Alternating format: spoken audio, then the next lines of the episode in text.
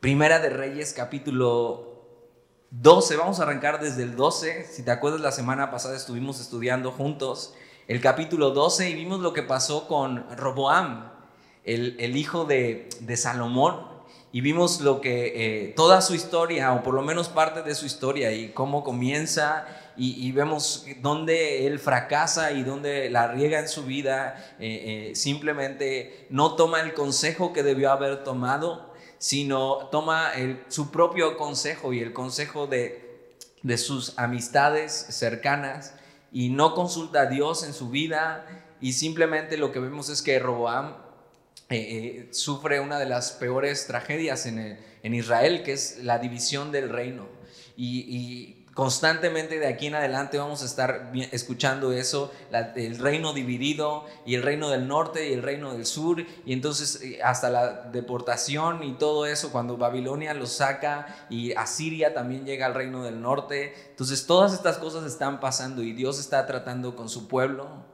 Un poco es que Dios también está juzgando eh, lo que Salomón hizo. Entonces ve, es una tras otra, simplemente un rey haciendo mal y luego llega el otro rey y haciendo mal, y, parece ser una constante en, la historia.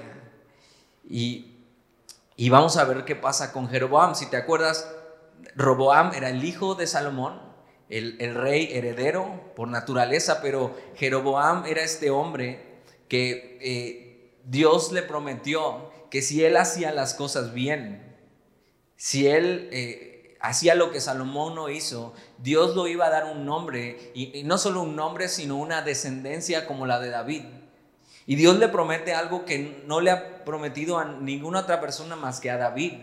Y le dice, ok, eh, Jeroboam, si tú obedeces y haces las cosas bien, o sea, yo quiero bendecirte, yo quiero eh, que te vaya bien, o sea, yo quiero darte todas las promesas que tengo para ti, Jeroboam.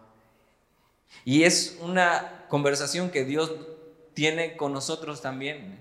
Cuando se revela a nosotros, Él está diciendo, ok, yo quiero el bien para ti, yo quiero que te vaya bien, yo quiero, todas estas promesas que Jesús ganó en la cruz para nosotros están ahí, están ahí para nosotros y, nos está invitando y, nos está dando eso, una, una oportunidad como la que va a tener Jeroboam. Y, algo, te decía en las semanas pasadas, los ojos de Dios están buscando. Y están sobre la tierra buscando quién quiere. ¿Quién quiere eh, eh, someterse a Él? ¿Quién quiere eh, ser usado por Dios? ¿Quién quiere todo lo que Dios tiene para el hombre? Y simplemente sus ojos están buscando. ¿Pero por qué están buscando? Tú, tú solamente buscas algo cuando no es fácil de encontrar. Y, y lo que hace Dios es eso. Está buscando buscando quien sí quiera, quien sí quiera mostrar su gloria. Tienes que saber que nosotros tenemos la oportunidad de, de ser de bendición y de guiar a otros, de hacer la voluntad de Dios y mostrar su gloria al mundo y Dios quiere eso. O de tomar las promesas de Dios y tirarlas a la basura, de no hacer su voluntad y acarrear para nuestra vida vergüenza y ruina. Podemos escoger hacer su voluntad o podemos escoger pecar y no solamente pecar, sino arrastrar a otros con nuestro pecado. Y, algo que pasa con Jeroboam es, es, precisamente eso. Entonces, mira, donde nos quedamos es eh, Primera de Reyes, capítulo 12, versículo 25. Y, y aquí está la oportunidad de Jeroboam. Ya Roboam simplemente no hizo bien, no obedeció, no fue misericordioso, no consultó a Dios en su vida, el reino se divide y entonces a Jeroboam le son dadas las otras diez tribus, excepto Judá y Benjamín, y Jeroboam tiene la oportunidad de hacer las cosas bien. Y ahí está una gran oportunidad eh, para poder reinar y, y, que en el reino del norte estén siguiendo a Dios y estén obedeciendo su palabra y ser un gran líder pero mira lo que hace este hombre. Entonces reedificó Jeroboam a Siquem. Este es un lugar importante que lo hablamos la semana pasada. En el monte de Efraín. y habitó en ella y saliendo de ahí reedificó a Penuel. O sea, lo que hace es amurallar estos lugares y construir algo porque tiene un plan. Y lo que va a hacer es que estos lugares los hace la capital de su reino. Acuérdate, la capital de todo el reino era Jerusalén. Ahí estaba el templo, ahí era el centro de la adoración y también ahí estaba el centro del reinado. Pero de repente Jeroboam tiene un propio plan y empieza a hacer su propia capital, Siquem, y, Penuel también. Versículo 26. Y dijo Jeroboam en su corazón. Y ya cuando tú lees algo así en tu Biblia, tienes que saber que esto no va a acabar bien. Ya cuando estás tú teniendo una conversación contigo mismo y con tu propio corazón, ya puedes saber que eso no va a terminar bien. Nuestras conversaciones, en vez de ser entre nosotros mismos y en nuestro corazón y entre nuestras propias ideas, deberían ser oraciones a Dios. E, esa debería ser la conversación. Y, y Jeroboam empieza mal, porque empieza teniendo una conversación con él mismo y no con Dios. Y tú puedes pensar, no, bueno, yo tengo un buen corazón, pero la Biblia dice todo lo contrario. La Biblia dice que el corazón es engañoso más que todas las cosas, que es perverso. Y dices, creo que estás exagerando. No, nada más, nada más busca bien, o sea, y ve. Y, y él lo que hace primero es fortificar estas ciudades para hacerlas capital y después está teniendo una conversación en su corazón, ya trae una idea él de qué hacer. Y mira lo que dice, y dijo Jeroboam en su corazón, Ahora se volverá el reino a la casa de David. Si este pueblo subiera a ofrecer sacrificios en la casa de Jehová en Jerusalén, porque el corazón de este pueblo se volverá a su señor Roboam, rey de Judá, y me matarán a mí y se volverán a Roboam, rey de Judá. Y, y dices, ¿de dónde sale todo esto? O sea, ¿por qué Jeroboam empieza a pensar de esta manera? Y acompáñame ahí atrás a Primera de Reyes 11:29. Ahí atrásito en tu Biblia.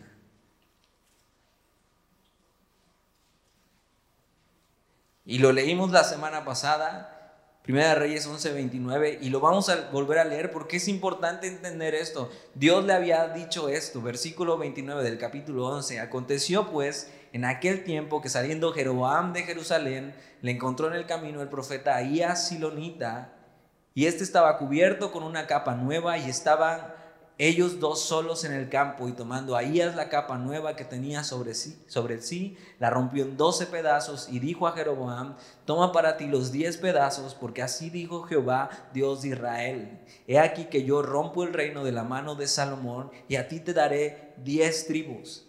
Y él tendrá una tribu por amor a David mi siervo y por amor a Jerusalén, ciudad que yo he elegido de todas las tribus de Israel, por cuanto me han dejado y han adorado a Astoret, diosa de los Sidonios, a Chemos, dios de Moab, y a Molob, dios de los hijos de Amón, y no han andado en mis caminos para hacer lo recto delante de mis ojos y mis estatutos y mis decretos, como hizo David su padre. Pero no quitaré nada del reino de sus manos, sino que lo retendré por rey todos los días de su vida por amor a David mi siervo, el cual yo elegí, quien guardó mis mandamientos y mis estatutos, pero quitaré el reino de la mano de su hijo y lo daré a ti. Esta es la promesa que Dios le está dando a Jeroboam. Y lo daré a ti las diez tribus. Y a su hijo daré una tribu para que mi siervo David tenga lámpara todos los días delante de mí en Jerusalén, ciudad que yo elegí para poner en ella mi nombre. Yo pues te tomaré a ti, está hablando Jeroboam, y tú reinarás en todas las cosas que deseare tu alma, y serás rey sobre Israel. Y si prestares oído a todas las cosas que te mandare, y anduvieres en mis caminos, e hicieres lo recto delante de mis ojos, guardando mis estatutos y mis mandamientos como hizo David mi siervo, yo estaré contigo y te edificaré casa firme como edifiqué a David, y yo te entregaré a Israel. E, esa es la promesa que Jeroboam tiene para seguir su vida. Jeroboam, yo voy a estar contigo, le está diciendo Dios, si haces bien, no tienes nada de qué preocuparte, yo te estoy dando esto y si haces bien y si obedeces y si me honras, yo te voy a dar y te voy a hacer un nombre como el de David y una descendencia como la de David. Ahora regresa conmigo al capítulo 12, porque esto es importante. Él tiene esta promesa para vivir y tú y yo tenemos promesas de Dios para vivir nuestra vida. Promesas que son claras, promesas que Dios nos ha dicho y, a veces las promesas de Dios tienen condiciones. Si haces esto te va a ir bien y las condiciones nos convienen porque Dios nos está formando en medio de eso. Esa clase viene en navegantes y ya tomaste navegantes. ¿no? Pero ve, las promesas de Dios tienen condiciones y Él está diciendo, aquí está todo lo que quiero darte, Jeroboam. Solo tienes que hacer las cosas bien. Y Jeroboam en medio de eso está pensando, no, no, no. ¿Y qué tal si Dios se equivoca? ¿Y qué tal si la gente, cuando vengan las fiestas solemnes, que son las fiestas de los sacrificios, las, las Pascua y todo esto, qué tal si la gente de Israel quiere ir a Judá? Porque ahí está Jerusalén y ahí está el templo.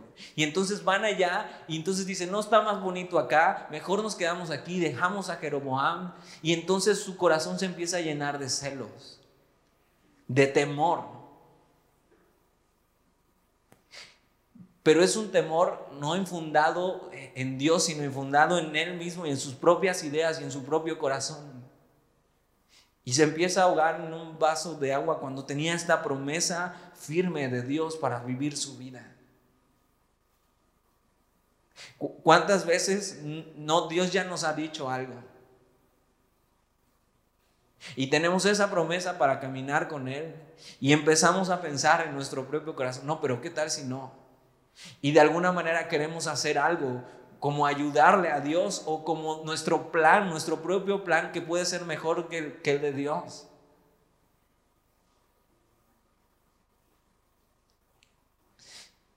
Jeroboam tenía miedo de que el pueblo un día le dejara cuando Dios le había dicho, Jeroboam, tú ocúpate, Tú ocúpate de obedecer y de hacer las cosas bien y ve todo lo que yo tengo para ti.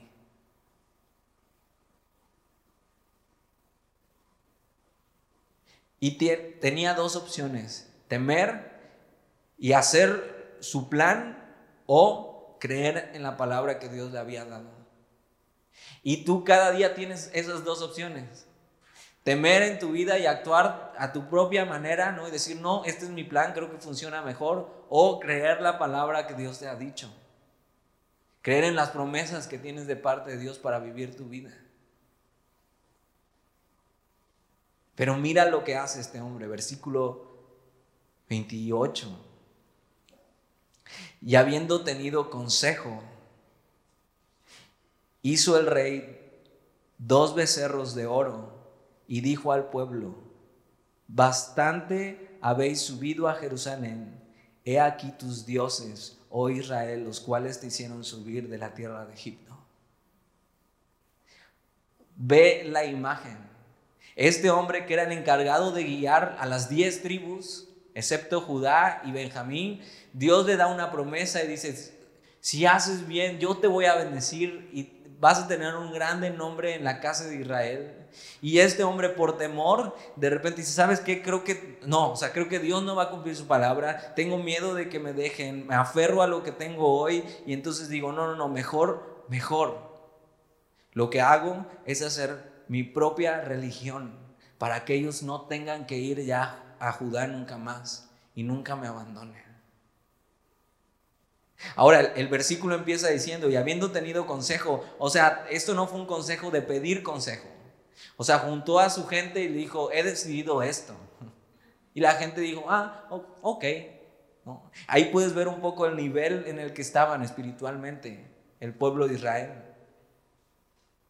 Y este hombre crea dos becerros de oro los pone ahí y dice, aquí están tus dioses Israel, ya no tienes que ir a Judá, ya no tienes que ir al templo. Y no solo él está desechando la palabra que Dios le había dado y la palabra de Dios, sino que está haciendo que el pueblo haga a un lado todo lo que Dios les había mandado en cuanto a relacionarse con él. Y literal, lo que hace este hombre es su propia religión. Ahora, ¿ha habido hombres en la historia que han hecho esto, han hecho su propia religión y han tomado un poco de lo que Dios dice y lo han pervertido y han hecho su propia religión, pero eh, a veces podríamos pensar que solamente se relaciona con eso. Pero no necesariamente porque eh, estos becerros de oro no son otros dioses, sino que está tratando de moldear al Dios que ellos conocen y ponerle forma, ¿para qué? Para que los puedan ver y puedan creer que realmente Dios está ahí con ellos.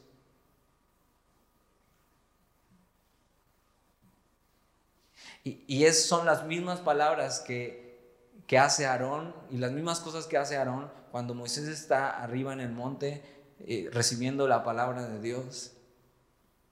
Y el pueblo hace becerros de oro. Y están adorando eso y cuando Moisés regresa, no puede creer lo que está viendo. Tienes que saber que un corazón incrédulo, que no cree en lo que Dios le ha prometido y va tras lo que Él puede conseguir con sus propios esfuerzos, eh, eh, eso es hacer tu propia religión. Cuando realmente nuestro corazón no está en Dios, y en sus promesas y el temor nos amenaza con perder ciertas cosas en nuestra vida, el hombre puede llegar al grado de moldear su propia religión para sus propios propósitos. Lo que quiere hacer es cumplir con ciertas costumbres que los hagan sentir espirituales. Pero para eso tiene que hacer a un lado todos los mandamientos que Dios les había dado en base a cómo relacionarse con Él. ¿Te acuerdas? Vimos el templo, ¿no? Me imagino que no has olvidado ese video, que lo pusimos como cinco veces, Y entonces el, templo, la hermosura del templo y lo que Dios estaba haciendo para que tú te pudieras relacionar con Él, ¿no? Y toda una sombra de lo que había de venir con Jesús. Y lo que está haciendo Jeroboam es arrugar todo eso y tirarlo a la basura. Y dice, no, no quiero porque puedo perder cosas que no quiero perder. Voy a ser un Dios a mi medida un Dios que forme yo mismo, con mis propias costumbres. Ahora, ¿cómo, estaba pensando, ¿cómo se ve eso? ¿Cómo se ve eso en la vida de una persona? Se puede ver de esta manera, una persona o un padre que ocupa los principios bíblicos para manipular a su familia, pero no está dispuesto a vivir bajo ellos. Y he conocido gente así que ocupa los principios bíblicos y dice, no, no, no, tú tienes que cumplir esto, ¿no? Porque Dios dice eso, pero Él no está dispuesto a someterse a esos mismos principios bíblicos. O una persona que reclama las bendiciones de ser cristiano y el amor de los demás, pero no está dispuesta a amar y a darse por otros. Es, perdóname, pero eso es una religión a tu medida donde estás dispuesto a tener solo lo que tú quieres, pero no estás dispuesto a cumplir las cosas que Dios está demandando de ti. Un hijo que espera que sus papás sean totalmente rectos y los juzga, pero él no se mide con la misma vara. Una mamá que solo busca a Dios cuando tiene problemas y solo le interesa que Dios le dé soluciones a sus problemas. Y Dios es eso, un solucionador. Es la misma idea de prenderle una veladora a un santo. ¿Te das cuenta? Un Dios a tu medida. No hay una relación, es quiero esto de Dios, voy a hacer esto. Y es más, lo voy a poner de cabeza porque así funciona más.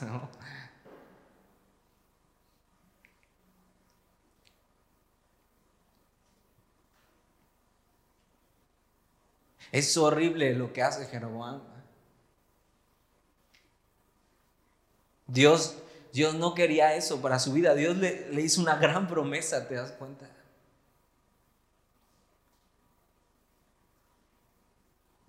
Versículo 29. Y puso uno en Betel y el otro en Dan. Y, si pudieras ver un mapa, lo que está haciendo es ponerlo en los dos extremos del territorio de Israel. Para que puedan ir de cualquier lado. Y entonces no tengas excusa y puedas ir uno que está en cada extremo y no tengas que ir a Jerusalén y no tengas que ir a Judá.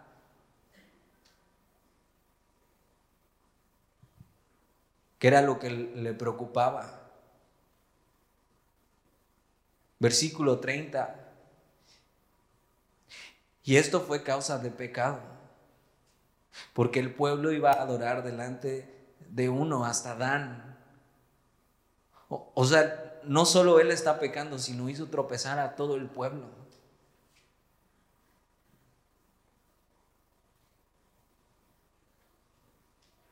Y si crees que esto es suficiente, se pone peor. Mira, versículo 31, hizo también casas sobre los lugares altos e hizo sacerdotes entre el pueblo que no eran de los hijos de Leví.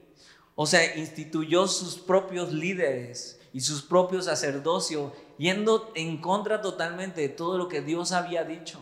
Es más, eh, anota ahí segunda de Crónicas, capítulo 11, versículo 14. Crónicas, que es paralelo a este, a este relato, este, este pasaje es paralelo, nos dice que eso, que realmente lo que hizo Jeroboam es sacar a los levitas de su, de su nación. Y los levitas lo que hicieron, todos los siervos de Dios regresaron a Jerusalén. Segunda de Crónicas, capítulo 11, versículo 14, y lo puedes checar en casa. Y dice eso, que a causa de Jeroboam, o sea, que los, realmente los expulsó y puso su propio liderazgo. Hay, hay gente que está dispuesta a cambiar de líderes. De decir, no, pues este ya no me gustó, o sea, este simplemente no me entiende y, y no, dice, no me dice lo que yo quiero escuchar. O hay gente que está dispuesta a cambiarse de iglesia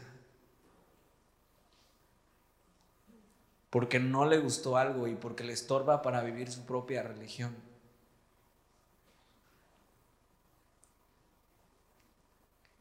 Y te los encuentras y hasta te ven feo. No, no me ha pasado, pero me imagino, ¿no?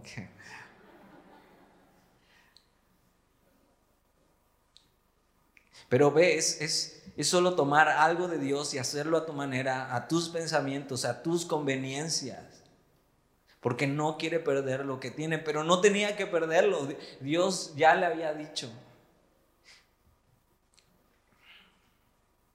Pero lo que está diciendo Jeroboam con esto es que lo que está agarrando tan fuerte, que es el reinado y el pueblo, es más importante que Dios en su vida.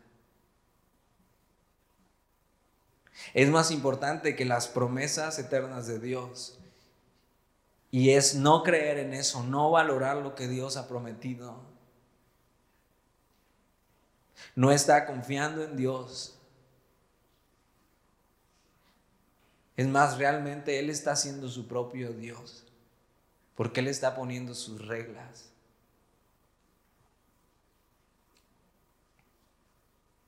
Es un Dios que salió de su imaginación y no de una revelación real de su palabra.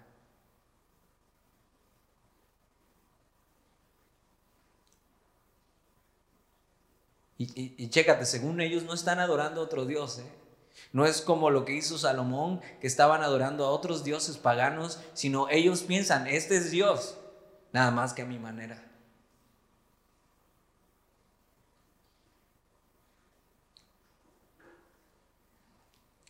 Son estos mismos pensamientos de, ok, no, no importa si no cumplo su palabra, pero hoy vine a la iglesia y entonces, pues bueno, mejor es eso que nada, ¿no? Ahí, vamos, ¿no? ¿no? No importa si no estoy siendo honesto en mis finanzas, voy a dar a la iglesia y con eso ya se arregla la balanza, ¿no? Pero ve, esas ideas están muy introducidas dentro de la iglesia y es un Dios a tu medida. O sea, sí voy a la iglesia y todo, pero no me junto con las personas, porque, o sea, sabes, hay cristianos que lo mejor que les pudo haber pasado desde el COVID porque ya no tienes que saludar a tus hermanos, o sea, ya, ya nada más de lejitos y hola.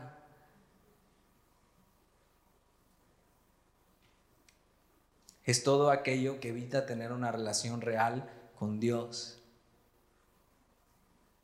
Y algo que es por mera religiosidad o por cumplir. Un Dios a tu medida que te permita seguir llevando tu vida pero que también de repente te hace sentir espiritual. Este mismo pensamiento de pensar, ok, yo sí creo en Dios, pero tampoco soy un fanático, ¿no? Es que tú dictas las reglas. hasta dónde seguirle y qué obedecer y qué no. Donde lo único que buscas es sentirte espiritual, pero no hay un compromiso real ni una sumisión a su palabra. Cada vez que te encuentras en una encrucijada, resuelves a tu favor y no sometiéndote a la palabra de Dios. Pero tienes que saber que lo peor de eso es que esa religión no te cambia, esa religión no te redarguye y esa religión no te salva.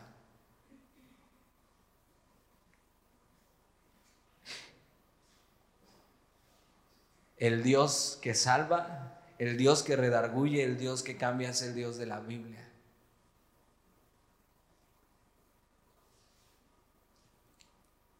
Versículo 32. Entonces instituyó Jeroboam fiesta solemne en el mes octavo, a los 15 días del mes, conforme a la fiesta solemne que se celebra en Judá.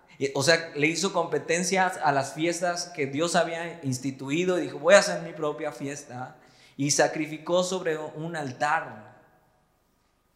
Así hizo en Betel, ofreciendo sacrificios a los becerros que habían hecho. Ordenó también en Betel sacerdotes para los lugares altos que había fabricado. Sacrificó pues sobre el altar que él había hecho en Betel a los 15 días del mes octavo, el mes que había inventado de su propio corazón. E hizo fiesta a los hijos de Israel y subió al altar para quemar incienso. O sea, son, sus propias reglas. Él, dicta cómo se juega, él dicta cómo se adora. Y tienes que saber que no puedes cambiar el diseño de Dios por el tuyo. Creo que es la religión más común hoy en día. Creo que es la religión que muchas personas influyentes hoy adoptan y estaba leyendo algo sobre esta presentadora que es súper famosa, Oprah. Seguramente la has escuchado. Y hasta algunos dicen, no, es cristiana, a veces ha hablado de Dios, pero escucha lo que dice. El Dios que ella habla realmente no es el Dios de la Biblia. Porque ella ve a Dios como un medio para alcanzar tus sueños. Y, parece ser un mensaje bien acertado, ¿eh? y parece ser, pero, pero es un falso mensaje, no es el Dios de la Biblia. Y si tú escuchas sus discursos, ves eso realmente, ok, parece ser que es el Dios de la Biblia, pero Dios no dice eso. Dios no es un medio para alcanzar tus sueños. Dios es amor, pero también es fuego purificador. También es justicia también es juicio.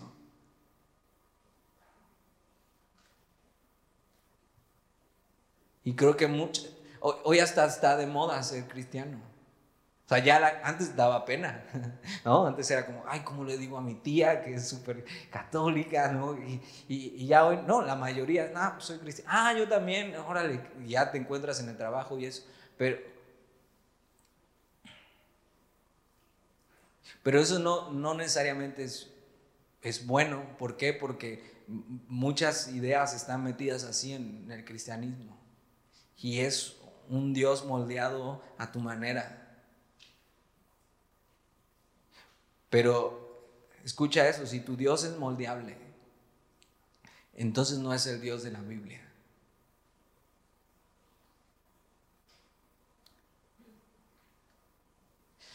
Tú y yo no nos podemos relacionar con Dios de acuerdo a nuestros propios términos. Dios pone las reglas y Dios pone los términos. O dejas que Dios sea Dios y vives de acuerdo a Él. O estás viviendo tu propia religión y estás cantando eh, esta de tal vez lloré o tal vez reino a mi manera. Y estás viviendo a tu manera. No me la sé, aquí la tengo anotada.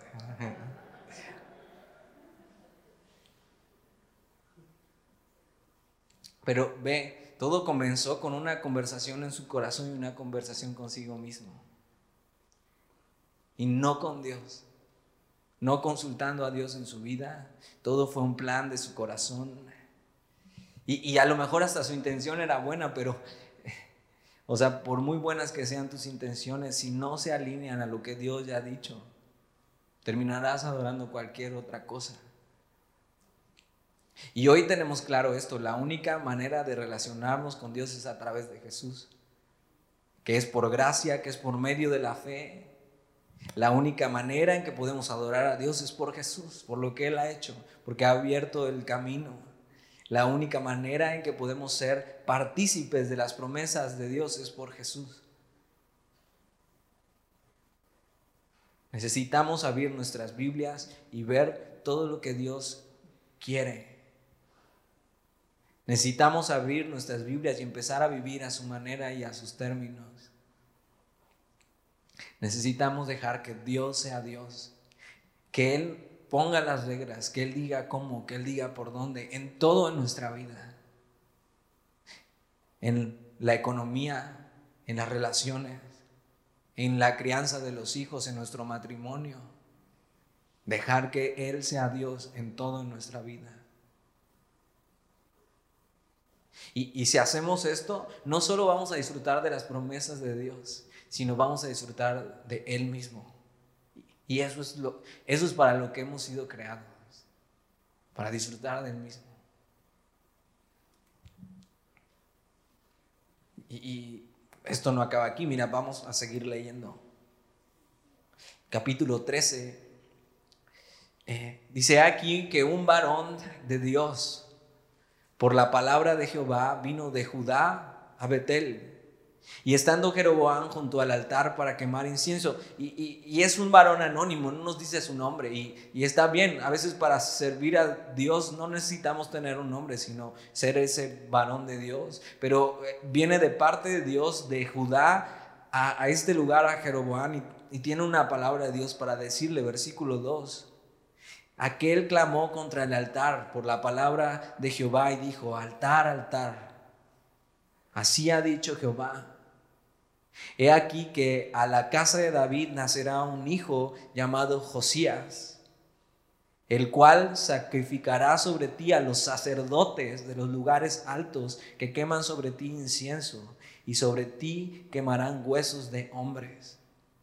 Y, lo que está profetizando este, este varón de Dios es, es lo que va a pasar 340 años después, lo vamos a estudiar más adelante en Reyes, entonces no te voy a spoilear quién es Josías pero es un, hombre que sí decidió hacer la voluntad de Dios. Entonces, mira, te tengo una buena noticia. Primera y segunda de Reyes, no solo hay reyes malos, sino de repente hay uno que otro que decide hacer la voluntad de Dios. Y uno de ellos es Josías. Y lo que está profetizando es el juicio de Dios por parte de la casa de David a Jeroboam. Y está diciendo, ok, este hombre se va a poner serio con eso y va a acabar con todo eso. Versículo 3. Y aquel mismo día dio una señal diciendo, esta es la señal de que Jehová ha hablado.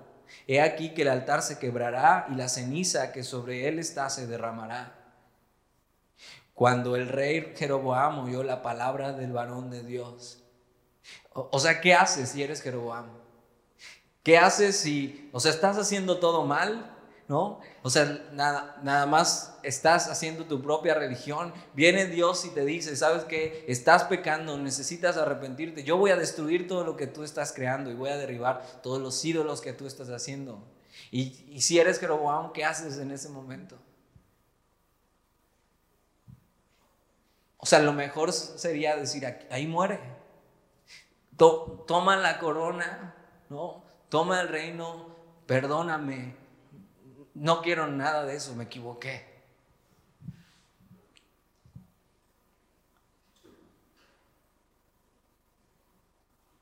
Pero ve, cuando el rey Jeroboam oyó la palabra del varón de Dios que había clamado contra el altar de Betel, extendiendo su mano desde el altar, dijo, prendedle.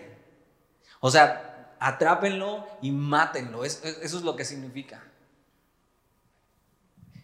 O sea, Dios viene manda a este hombre y trae esta palabra de Dios diciéndole, sabes que voy a juzgar lo que estás haciendo, lo que estás haciendo está mal. Y, y este hombre en vez de decir, ok, ahí muere, todo está mal, perdóname, decide no solo no escuchar la voz de Dios, sino querer callar la voz de Dios y no se rinde.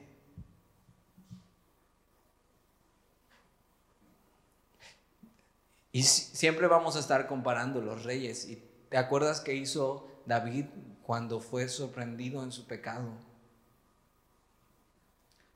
Con Betsabé. Y vino el profeta y le dijo, ese hombre eres tú. No se defendió, no abrazó nada, sino dijo, perdóname. Y tenemos el Salmo 51 así un edicto de arrepentimiento del rey David. Y este hombre dice, no, nadie me va a quitar lo que yo he construido, prenderle, mátenlo. Y nomás no se rinde. Dios no iba a permitir que la idolatría estuviera para siempre. Y Dios iba a levantar a alguien valiente para hacer sus planes. Porque tienes que saber que si estás pecando no puedes esperar que tus planes sin Dios salgan bien para siempre. No puedes esperar un buen fin de haber hecho tu propio Dios y tu propia religión a tu medida. Tal vez no hoy, tal vez no en unos meses, tal vez como el profeta en 340 años. Pero Dios juzgará y romperá los ídolos. Lo mejor que podemos hacer hoy y que puedes hacer es romperlos hoy. Y decir, Señor, perdóname, estoy haciendo mi propio Dios, que no eres tú, Señor. Estoy yendo tras mis propios deseos. No estoy siendo honesto contigo, no tengo una relación real contigo. Y, esto es una invitación al arrepentimiento. O sea, Dios le está diciendo y le está dando una oportunidad. Ya no importa lo que pase en 340 años. O sea, importa lo que puedes hacer hoy.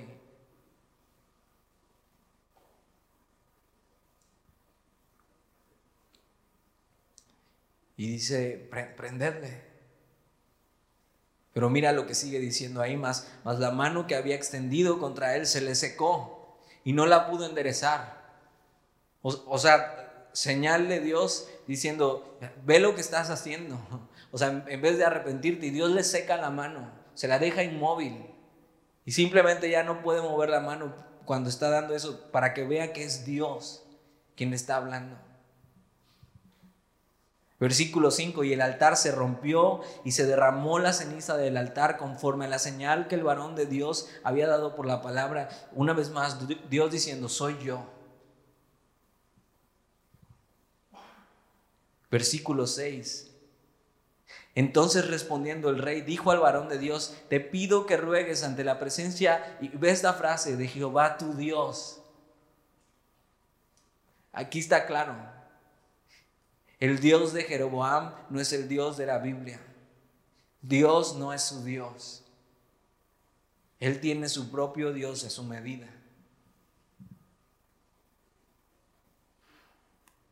dice, te pido que ruegues ante la presencia de Jehová tu Dios y ores por mí. Ahora, ¿por qué pedirías que orara por ti viendo cómo estás?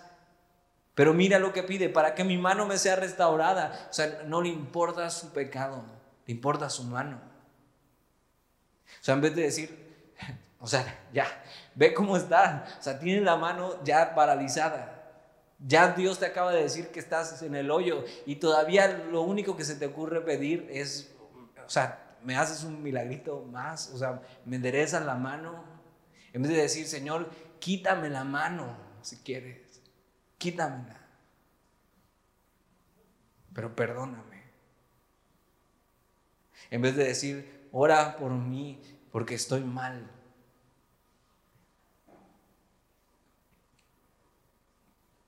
Podemos ver el corazón de este hombre. Dice, te pido que ruegues ante la presencia de Jehová tu Dios y ores por mí para que mi mano me sea restaurada. Y el varón de Dios oró a Jehová y la mano del rey se le restauró y quedó como era antes. Y, y sí, con las dos manos bien, pero el corazón. Y el rey dijo al varón de Dios, ven conmigo a casa y comerás, yo te daré un presente, o sea, como tratando de congraciarse con él y decir, no, este, fíjate, no hay arrepentimiento, ¿eh? No, no vemos arrepentimiento, simplemente está buscando el favor del profeta, no sabemos si hasta estaba buscando matarle ahora sí. Pero no, o sea, ¿para qué lo invitas? Mejor arrepiéntete.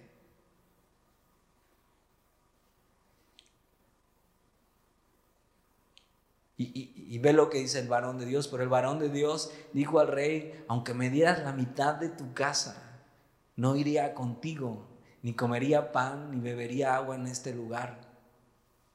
Porque así me está ordenado por la palabra de Jehová diciendo, no comas pan, ni bebas agua, ni regreses por el camino que fueres. O sea, eh, eh, este hombre tenía también una palabra de Dios que obedecer, que era, ok, Dios me dijo, no te juntes con ellos, como separando todo y diciendo, no vas a convivir con el pecado de ellos. Y, y eso es un gran principio para nosotros. O sea, no se trata de que las cortes con alguien y no le hables, pero no ser partícipes de sus pecados. O sea, lo que está queriendo decir es eso. O sea, no puedes ver el pecado de este hombre y seguir y sentarte a su mesa como si nada, y reírte y disfrutar cuando lo más importante que es su pecado no se ha arreglado. Versículo 10, regresó pues por otro camino y no volvió por el camino por donde había venido a Betel. Y, lo que sigue es un paréntesis en la historia, que está dentro de la historia, pero es una historia dentro de la historia. no, no me expliqué, pero ahí vas a ver, ahorita vas a ver. O sea, tiene que ver con esto, pero es, es otro principio que creo que Dios puede hablarnos también. Y lo vamos a ver rápido. Dice versículo 11. Moraba entonces en Betel un viejo profeta el cual vino su hijo y le contó todo lo que aquel varón de Dios había hecho aquel día en Betel. Le contaron también a su padre las palabras que había hablado al rey. Y su padre les dijo, ¿por qué camino se fue? Y sus hijos le mostraron el camino por donde se había regresado el varón de Dios que había venido de Judá. Entonces tienes al, al varón de Dios que viene de Judá y tienes a un viejo profeta que aún está en Betel no sabemos por qué sigue ahí si la nación está totalmente volcada a un, Dios que creó Jeroboam y no al Dios verdadero. Y dice un viejo profeta, tal vez no solo por viejo, sino porque tenía mucho tiempo de no ser un verdadero profeta. Es una de las historias más raras en el Antiguo Testamento, pero creo que tiene un principio para, para entender. Versículo 13. Y él dijo a sus hijos, ensilladme el asno, y ellos le ensillaron el asno, y él lo montó, y yendo tras el varón de Dios, le halló sentado bajo de una encina, y le dijo, ¿eres tú el varón de Dios que vino de Judá? Él dijo, yo soy. Entonces le dijo, ven conmigo a casa y come pan. Mas él le respondió, no podré volver contigo, ni iré contigo, ni tampoco comeré pan, ni beberé agua contigo en este lugar, porque la palabra, porque por la palabra de Dios me ha sido dicho, no comas pan, ni bebas agua allí, ni regreses por el camino por donde fueres. Pero ve lo que dice el versículo 18. Y el otro le dijo, mintiéndole. Entonces este profeta no era tan profeta, pero sí, ahorita vas a ver, y dijo, mintiéndole, yo también soy profeta como tú. Y un ángel me ha hablado por palabra de Jehová diciendo, tráele contigo a tu casa para que coma pan y beba agua. Ahora, muy importante aquí, ¿qué haces? Si eres este varón de Dios. Dios te dijo algo, ¿no? Él, cumplió con eso cuando el rey le quiso invitar y fue valiente y dijo, no, Dios me dijo que no. Y entonces, no. Y viene este hombre le dice, ok, no. Pero entonces este hombre mintiéndole. Ahora, el varón de Dios no podía saber si este hombre le estaba mintiendo o no. Pero mintiéndole le dice, ok, yo también soy profeta, un ángel me dijo, vente, vamos a comer. ¿Qué harías? Versículo 19, porque se pone buena la historia. Entonces volvió con él y comió pan en su casa y bebió agua. Y aconteció que estando ellos a la mesa, Vino palabra de Jehová al profeta que le había hecho volver, o sea, al, viejo profeta. O sea, sí era profeta, pero mintió, pero estaba todo totalmente pervertido porque él vivía en Betel. Entonces algo no estaba bien ahí, pero Dios le usa en este momento en específico y, y versículo 21, y clamó al varón de Dios que había venido de Judá diciendo, así dijo Jehová, por cuanto has sido rebelde al mandato de Jehová y no guardaste el mandamiento que Jehová tu Dios te había prescrito, sino que volviste y comiste pan y bebiste agua en el lugar donde Jehová te había dicho que no comieses pan ni bebieses agua, no entrará tu cuerpo en el sepulcro de tus padres. Esto es, esto es deshonra para un judío. Versículo 23, cuando había comido pan y bebido, el que le había hecho volver le ensilló el asno y yéndose le topó un león en el camino y le mató. dices, ¿qué? Ya ves, te dije que era de las historias más raras del Antiguo Testamento. Ahora, ¿qué, qué está pasando aquí? ¿Por qué este hombre, si primero lo hizo bien y después viene el otro, el anciano, profeta viejo, y le miente, y, entonces él va con él por esta mentira, pero entonces Dios viene y castiga esto como rebeldía. Unos principios básicos. Tú eres responsable de cumplir lo que Dios te ha dicho. Tú eres responsable de obedecer lo que Dios te ha pedido en tu vida. Él había recibido una instrucción clara, no vayas. No, pero es que alguien me dijo que un ángel le apareció, ya tenía una instrucción clara, no vayas. Tal vez, tal vez lo que debió haber hecho este hombre es consultar a Dios primero. Y tenemos algo práctico para llevarnos en nuestra vida. Antes de ir por otro lado. No, es que mira, manita, este video está buenísimo. Hablan del apocalipsis, mira, ¿no? Y tú eres responsable de lo que ves. Tú eres responsable de la doctrina que estás escuchando. Tú eres responsable de seguir la palabra de Dios en tu vida. Y, este hombre lo que obtiene por eso, Dios le dice, está, fuiste rebelde porque yo te dije algo. Entonces es importante prestar atención a la palabra de Dios. Es importante tú y tu relación con Dios, eso, seguirla, seguirla. Y, lo que obtiene con eso es deshonra. Y, la desobediencia es cosa seria en la vida del cristiano. Y para quien sirve, como este varón de Dios que fue enviado, para quien sirve, los ojos de Dios están observando porque tenemos una mayor responsabilidad. Ahora ya no vas a querer servir, y dices, no, no, no, no, Dios te está invitando y te está diciendo, sí, o sea, sírveme, camina, pero es en serio, es en serio. Versículo 24. Y yéndose lo topó un león en el camino y le mató, y su cuerpo estaba echado en el camino, y el asno junto a él, y el león también junto al cuerpo. Y he aquí unos que pasaban y vieron el cuerpo que estaba echado en el camino y el león que estaba junto al cuerpo, y vinieron y le dijeron a la ciudad donde el viejo profeta habitaba.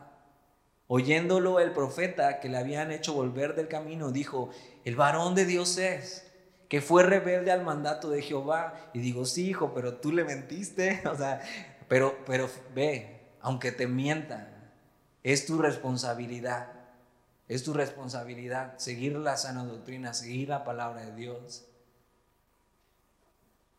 Por tanto, Jehová le ha entregado al león, que le ha quebrantado y matado conforme a la palabra de Jehová que él le dijo. Y habló a sus hijos y les dijo, ensilladme un asno, y ellos se lo ensillaron. Y él fue y halló el cuerpo tendido en el camino, y el asno y el león que estaban junto al cuerpo. El león no había comido el cuerpo ni dañado al asno. O sea, esto es para que vean que fue Dios, que no fue un accidente. Porque el león se hubiera comido al hombre, al asno y a todos los que pasaban por ahí. Versículo 29, entonces tomó el profeta el cuerpo del varón de Dios y lo puso sobre el asno y se lo llevó.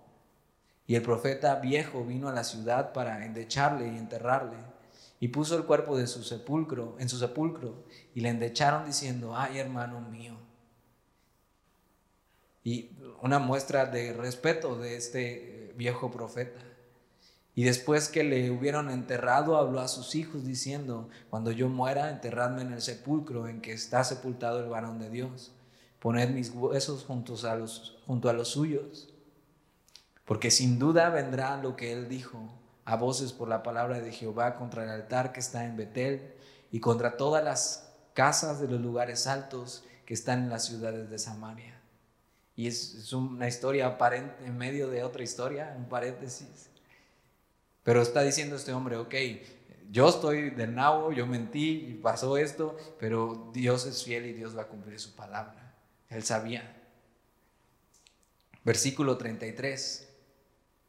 Volvemos con la historia que veníamos de Jeroboam. Con todo esto, o sea, todo esto está pasando, Dios enviando a este hombre, eh, secándole la mano a Jeroboam, diciéndole hasta aquí, o sea, no puedes seguir como estás, ve lo que Dios va a hacer. Con todo esto, no se apartó Jeroboam de su mal camino.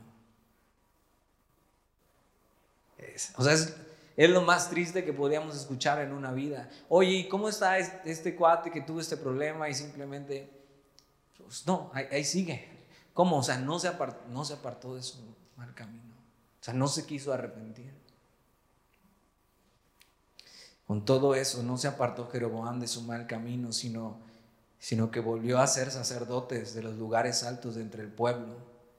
Y quien quería lo consagraba para que fuese de los sacerdotes de los lugares altos. O sea, es, a ver quién, o sea, solo yo puedo poner los líderes, a ver, vengan, ¿quién quiere? Ah, tú sí, tú no, tú sí. Y haciendo un lado toda la palabra de Dios versículo 34. Y esto fue causa de pecado a la casa de Jeroboam, por lo cual fue cortada y raída sobre la faz de la tierra. La promesa de Dios era Jeroboam, si haces bien, yo te voy a dar descendencia y nombre, ¿no? Y tu descendencia va a ser importante en Israel. Y, y o sea, ve, podíamos estar hablando de la descendencia de Jeroboam, y de todo lo que Dios hizo con esa familia y las promesas eternas que Dios tenía para él, pero no, o sea, la historia terminó, su descendencia fue cortada sobre la faz de la tierra. Se quedó sin la promesa de Dios. Se quedó, se quedó sin Dios mismo.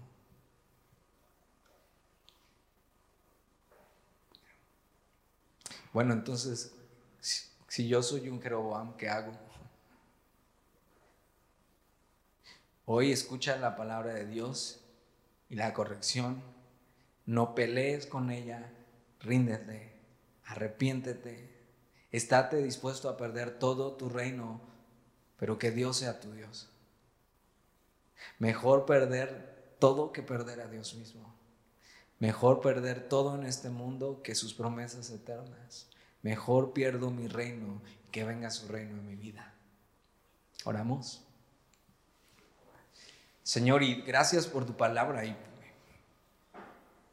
y porque podemos ver que todos somos propensos a eso, Señor.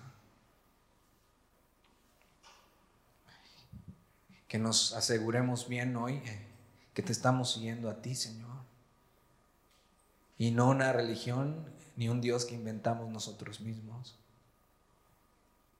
Que podamos someter hoy nuestra vida a tu palabra, Señor y vivir a tu manera y no a la nuestra. Que hoy podamos abrazar tu reino y soltar el nuestro. Recordar que tú has puesto tus ojos sobre nosotros, Señor. Y hoy queremos decirte aquí, aquí estamos, Señor. Sí queremos hacer tu voluntad. Sí queremos que tú seas rey sobre nuestra vida. Sí queremos, Señor. Sí queremos todo lo que tienes para nosotros. Entonces con ese temor en nuestros hombros queremos caminar contigo, Señor. Sabiendo que es en serio. Sabiendo que no podríamos estar en mejores manos, Señor. Entonces aquí estamos hoy. Te damos gracias por tu palabra. Queremos seguirte, Señor. Queremos amarte. Te lo pedimos en el nombre de Jesús.